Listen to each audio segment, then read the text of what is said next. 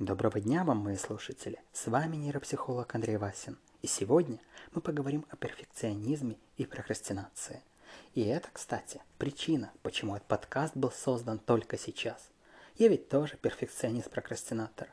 Человек, который сделает идеально. Но когда-нибудь потом. О том, как это работает, почему так происходит и что с этим можно сделать, буквально через несколько минут. Но сперва, поскольку это первый эпизод моего подкаста, немного расскажу о себе и об этом канале. Как я уже сказал, я нейропсихолог. Что это значит? Это означает, что я изучаю психику, как работает наш мозг, наше мышление, почему люди ведут себя так или иначе, не с точки зрения абстрактной психологии, а с точки зрения вполне конкретных физиологических структур. Я изучаю, как работает мозг, какие процессы в нем происходят и как это сказывается на нашем мышлении. За несколько лет исследований я обнаружил, что очень многие знания и понимание этих процессов могут дать людям возможность не только лучше понять себя и других, но даже где-то изменить собственный характер. Ведь не об этом мы все мечтаем. Быть более мотивированными, более радостными, веселыми, не грустить. Ну или наоборот, как бы не вспоминать неприятного человека. Так вот, знание нейропсихологии до некоторой степени возможно, дает именно эту возможность редактировать свой собственный мозг. Осознав это, я создал проект под названием «Рефакторинг социальных навыков». Его можно найти в Ютубе и в Фейсбуке, который был как раз и посвящен тому, что я объяснял нейропсихологию простым, понятным языком. То есть минимальное количество терминологии, максимальное количество, скажем так, практического применения, что ли. Проект достаточно успешный. Однако я хочу его продолжать развивать, хочу э, захватить новые горизонты, и я решил попробовать подкасты. О подкастах я думал уже несколько месяцев. Но оказалось, что чем больше я их изучаю, чем больше я разбираюсь там, как нужно делать подкаст, как его продвигать, какие там микрофоны нужны и многое-многое другое, это не приближает меня к моей цели. Скорее наоборот, отдвигает. Дело в том, что я действительно, как я уже сказал раньше, перфекционист-прокрастинатор. Я пытаюсь сделать идеально. Но именно это желание постоянно откладывает мою сделанную работу на завтра, послезавтра, следующую неделю. Вот лето придет. Интересно, почему так происходит? Оказывается, здесь есть целый ряд процессов, которые сказываются. Мы не все их рассмотрим сегодня, но только некоторые. Во-первых, самое основное, у нас есть конечный ресурс на любую идею, на любую деятельность, которую мы пытаемся сделать. Это не просто какие-то абстрактные там слова или философская концепция. Дело в том, что когда мы принимаем решение что-либо сделать, у нас в мозгу вырабатывается целая куча нейромедиаторов, в том числе такая вещь, как дофамин. Нейромедиатор, скажем так, совершения. Он участвует в системе награждения. Он дает нам мотивацию, уверенность в себе – поднимает наше настроение и всячески предназначен для того, чтобы мы такие вот, если нам пришла в голову идея, взяли ее, сделали. Когда вы чем-то увлечены настолько, у вас хорошее настроение, что вам хочется бежать и что-то делать, это дофамин. Когда вам пришла в голову идея, и вы хотите ее поделиться с ближним, это дофамин. Посмотрели сериал, увидели какую-то игрушку, что-то, что вот хочется, поднимает ваше настроение, яркая музыка, например, это снова дофамин. Однако этот дофамин дает нам не только возможность делать какие-то вещи, но он также эм, дает нам возможность видеть сразу много разных путей достижения нашей идеи, успеха или чего-нибудь такого. Вроде звучит нечто хорошее – на практике это означает, что нам, чем больше у нас дофамина, тем сложнее нам усидеть на месте. То есть вам наверняка знакомо, когда вы делаете какую-то скучную работу, вам хочется отвлечься, или наоборот, вы смотрите какой-то фильм и настолько получается вау, что вот хочется прямо сейчас поставить на паузу, кому-то подойти. Это тоже наш дофамин делает такую интересную вещь. Кстати, в определенных случаях, если его слишком много, то человек просто не может сфокусироваться вообще ни на чем-то одном. Что для нас это значит? Этот дофамин, он конечный. Ну, не только он, скажем так, это лишь часть ресурса. Когда мы увлеклись, и нам в голову пришла гениальная идея, например, о том, как сделать этот подкаст, и я решил сразу же позвонить своему близкому другу и рассказать о том, насколько это прекрасная, шикарная идея, это означает, что часть этого самого дофамина уже была потрачена. Каждый раз, когда я отвлекаюсь на какую-то деятельность до того, как начал делать, я трачу ресурс, который мой мозг выделил на эту деятельность. Если я перед началом работы решил убраться, ресурс на саму работу будет чуть меньше. Если я вначале решил сделать себе бутерброд, покушать или досмотреть серию, или тем более поиграть в одну, один раунд игры, посмотреть одну серию сериала, его будет значительно меньше – и таких вещей достаточно много. То есть одна из важных пониманий должна быть именно связана с тем, что если я перед началом работы отвлекаюсь на все что угодно, кроме этой самой работы, на саму работу у меня уже будет меньше ресурса. То есть, если я захотел сделать этот подкаст, но перед этим я на протяжении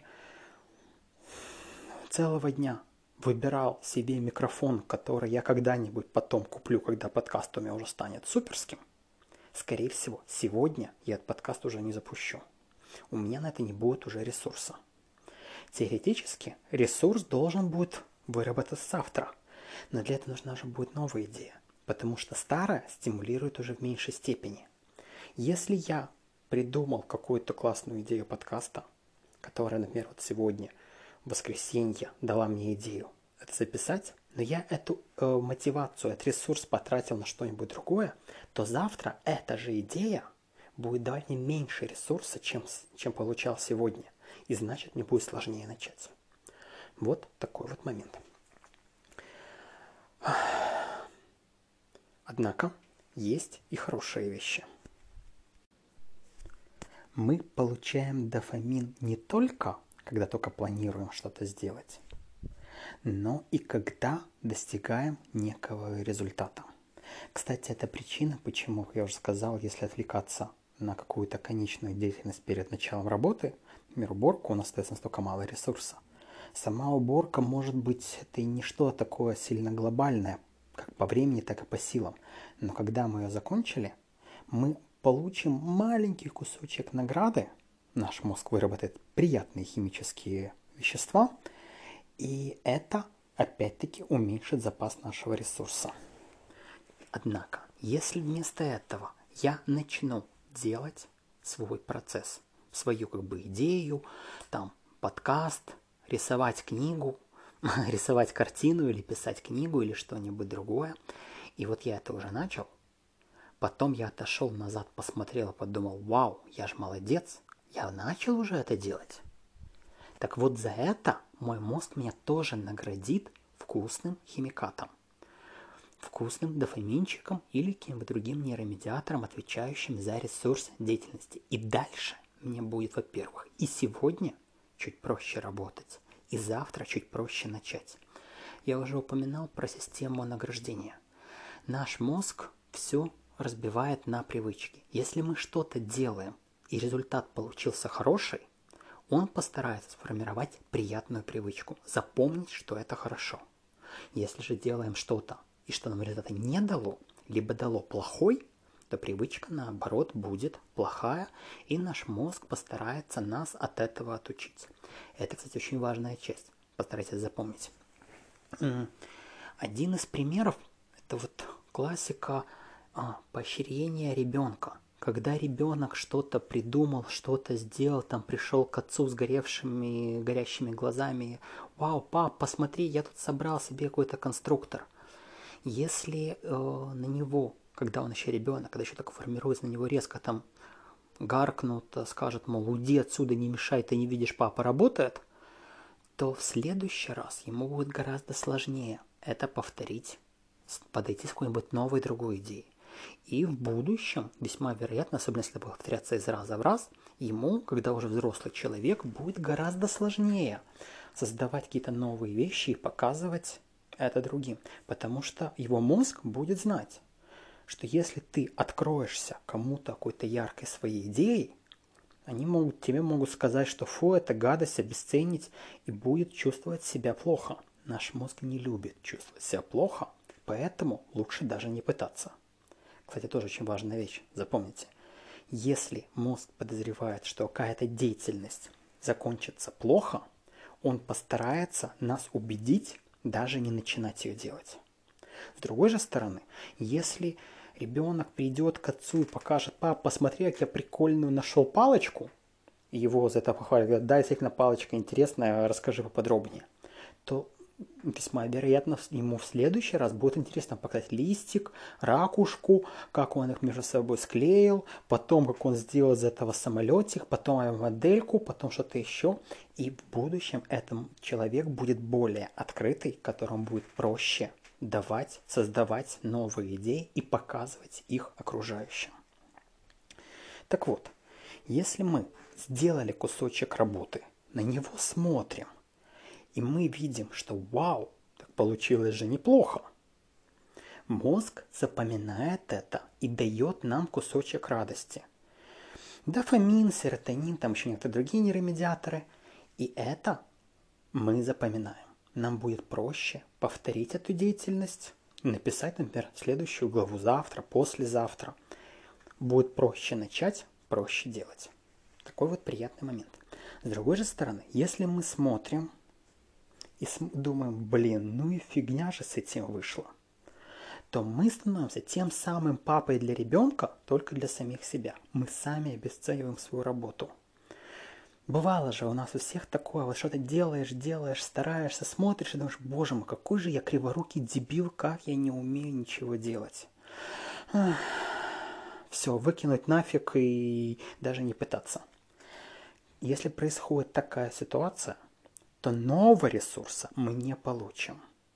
Более того, наш мозг запомнит, что это плохо, и в следующий раз нам подобную деятельность будет сложнее повторить, попробовать заново. Очень важно, когда мы пытаемся что-то новое, чтобы первый опыт, первый эксперимент, первое вот впечатление было положительное. Иначе, если это будет негатив, его очень сложно потом перебить. Мы же все это прекрасно знаем и осознаем. Поэтому логично, для того, чтобы первый блин не был комом, нужно постараться подумать, как это сделать правильно, поискать руководство, хорошо подумать, построить идеальный правильный план, чтобы сделать идеально. Правильно? Нет. Это максимально далеко от правильного. Это худший возможный вариант. Дело в том, что наш мозг не знает, что такое хорошо, что такое плохо он на самом деле вообще не умеет мыслить абсолютными категориями. Он же не ситх какой-нибудь. Он всегда сравнивает что-то с чем-то. Помните старый эксперимент еще со школы, когда мы в одну руку брали мороженое, а в другую кружку горячего чая, какое-то время держали, а потом обе руки э, опускали в емкость с водой, ощущение о температуре воды от каждой руки было разное – Точно так же работает наш мозг. Он не знает, что является холодным, что горячим. Он может только сравнивать. Соответственно, когда мы нарисовали картину, он не знает о том, хорошая она или плохая. Он ее должен с чем-то сравнить. И тогда уже понять, чем оно ближе к тому, что он ожидает, или даже лучше, чем то, что он ожидает, тем, соответственно, лучше, и тем больше вау и ощущение гордости за себя. Если же результат так себе, то есть у нас было определенное ожидание, а получилось гораздо хуже, то мозг говорит, ну и фигня же вышла. Зачем ты эту херню делаешь? Брось каку, перестань и не позорься. Откуда берется это ожидание? От того, что мы думаем, от того, что мы делаем. Наш мозг очень сильно учится, учится всему. И когда мы планируем что-то делать, и когда мы делаем, он учится этому. Но это два разных навыка. В ролевых терминах это два навыка, которые качаются независимо. Если я решил нарисовать картину, на самом старте у меня э, все навыки с этим связанные являются единичными. То есть на первом уровне. Это не общий навык нарисовать картину, это группа навыков. Один навык – это смешивание красок. Другой навык – это вот рисование кисточкой. Третий навык – это там придумать хорошую идею. Это разные навыки, которые абсолютно между собой независимы, не пересекаются. Но нужны, естественно, все. Если я буду очень долго планировать что-то перед тем, как это сделать, я качаю навык планирования. То есть я планирую подкаст, я изучаю, какие они бывают, как они делают, я прокачиваю свое понимание подкаста. И оно становится все лучше и лучше. Я лучше понимаю, какой подкаст хороший, какой плохой, какими они должны быть. Абсолютно можно заметить это чем угодно. Фильмами, рисованием картин, писанием книги, написанием на компьютерных игр. Любая вещь. Чем больше я об этом думаю, чем больше разбираюсь, тем лучше я понимаю, кем оно должно быть. Но при этом мой навык делать остается по-прежнему на единичке. То есть я же его не качал, я же еще не начал его делать.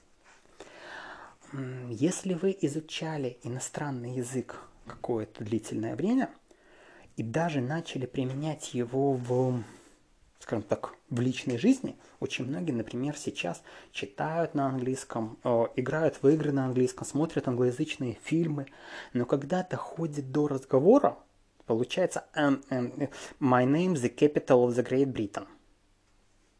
Я подозреваю, что знакомо. Если не у вас вам повезло, то хотя бы у некоторых из знакомых. Дело в том, что у таких людей навык понимания языка очень прокачан. Они хорошо уже умеют слышать, они могут формировать какие-то фразы, слова, действия, даже мысленно говорить. И вроде как все хорошо. Но навык именно произношения в реальности, движение губ, языка, голосом не прокачан совсем. И он находится на очень низком уровне. И когда человек пытается, получается плохо – и именно вот эта разница между тем, что ты себе представляешь, и тем, что получается, дает нам негативную оценку. Получилось очень плохо. И человек пугается, и ему еще сложнее делать. Когда-то, много-много лет назад, я выступал на одной конференции по английскому языку, когда мне нужно было сделать довольно интересный доклад, как мне тогда казалось, я еще доучился в ведении, про связь языка и психики, как это влияет на наше мышление. А, мне мой преподаватель еще тогда говорила, что, мол, не берись за это, это слишком сложная тема, даже для тебя. Я считал, что я хорошо знаю английский, я тогда свободно говорил и читал научную литературу, но, тем не менее, я взялся, запланировал, я начал пытаться, и когда я начал говорить, я начал говорить плохо. Это не было смертельно плохо. То есть, как бы, ну, да, не настолько хорошо хотелось бы, но в принципе норм. Все равно это было лучше, чем, скажем так, большинство моих одногруппников. Тем не менее, у меня в голове была идея о том, как оно должно было звучать. И то, что получалось, было гораздо хуже, чем то, что должно было. Поэтому я начал смущаться, я начал бояться, я начал нервничать, запинаться и начал говорить еще хуже. Я смотрю, что получается еще хуже, еще больше нервничаю, вплоть до того, что в какой-то момент вообще замолчал. Весьма вероятно, кто-то из вас подобно испытывал. Именно это и происходит. Разница между ожиданием и тем, что есть. Так вот, когда мы что-то планируем, мы учимся это делать но мы учимся даже не столько это делать, сколько оценивать это. И у нас в голове создается образ. Если изначально у нас э, мы не умеем рисовать картины и просто за это взялись, то у нас все навыки, я сказал, на единички, в том числе навык оценки. Если же мы очень долго думаем о том, как правильно нарисовать картину, какая она должна быть и все прочие вещи, это все равно, что сюжетно пройти по э, квестам на более высокий уровень и поставить себе задачу 10 уровня. Но при этом реальные навыки, которые нужны для получения результата, по-прежнему находятся на единичке. Так вот, чем больше мы откладываем что-то на потом, чтобы сделать это идеально, чем больше мы планируем и думаем, как это сделать, тем больше шанс того, что мы, когда таки попробуем сделать, разочаруемся в результате. А помните, что я говорил про то, что мозг привыкает там и реагирует на негативный опыт и боится чувствовать себя плохо? Вот это оно и есть. Если у нас получилось хуже, чем мы ждем, мы не только не получили дополнительного ресурса, но еще мозг очень сильно постарается нас отговорить от того, чтобы мы это сделали повторно. И мы скорее захотим это бросить. Чем больше мы о чем-то думаем, тем больше шанс того, что мы это потом бросим. Просто потому, что у нас настолько поднялся стандарт. И что же со всем этим можно сделать? Как ни странно, решение не то что сильно сложное. Во-первых, ну, есть несколько разных вариантов. Как хороших, так и не очень. Самый простой, самый лучший, если вы хотите что-то начать, начните прямо сейчас. Если вы решили записывать подкаст, начните это делать прямо сейчас. Хотите учить испанский? Откройте первый попавшийся сайт и начните учить испанские слова. Хотите заняться своей фигурой? Прямо сейчас начните отжиматься. И прочие, прочие вещи. Лучше начать прямо сейчас. Да, это будет плохо, это будет, скорее всего, где-то не очень удачно. Сделать лучше можно будет потом. Сначала начинаете, а потом думаете, как это сделать лучше. Оно может звучать не очень логично, но из-за того, что вы не знаете, как это сделать идеально, шанс того, что вы будете довольны своим результатом, гораздо выше. Более того, тут еще есть интересный творческий момент. В нынешнем мире очень легко найти информацию, как делать как угодно, что угодно. Если вы найдете руководство, по которым будете дословно им соответствовать, скорее всего, у вас получится то, что вы хотите сделать. Ровно настолько, насколько это получалось у человека, который это руководство придумал. Иногда это бывает полезно. Но если вы хотите немножко выделиться, подозреваю, что вы хотите другого. Если вы сначала начнете, а потом уже будете это править, вы вложите в дело, неважно, там картина, подкаст, книга, программный код, э, изучение языка, все что угодно, немножко своей индивидуальности. И это будет, во-первых, понятнее и ближе вам самим. Во-вторых, есть шанс, что вы достигнете более высокого уровня в целом. Это поднимет ваш потенциал. И да, в долгосрочной перспективе именно такой способ окажется гораздо быстрее. Даже если вдруг вы эм, начали что-то делать, например, начали писать какой-то код, эм, компьютерную программу, написали первый этап, посмотрели, что у вас получилось, пошли гуглить и поняли, что то, что вы сделали, оно никуда не годится, нужно стереть напрочь, и вы, наверное, расстроились того, что это вышло неудачно, эм, на самом деле вы все равно оказались на один шаг ближе к своей цели, потому что вы научились делать лучше, вы стали лучше. У нас со школы привыкают, приучают к тому, что ошибки это плохо, ошибок нужно бояться. Но каждая ошибка нас делает сильнее, мы лучше понимаем.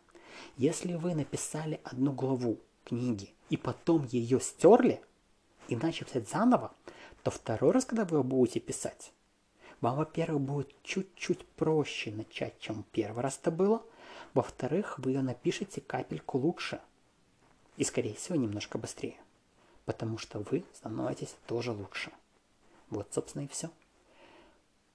Такой вот основной процесс борьбы с перфекционизмом прокрастинации. Например, вот я сейчас с этим подкастом. Я не могу сказать, что я доволен тем, как это получается, что получается, но я начинаю. Посмотрим.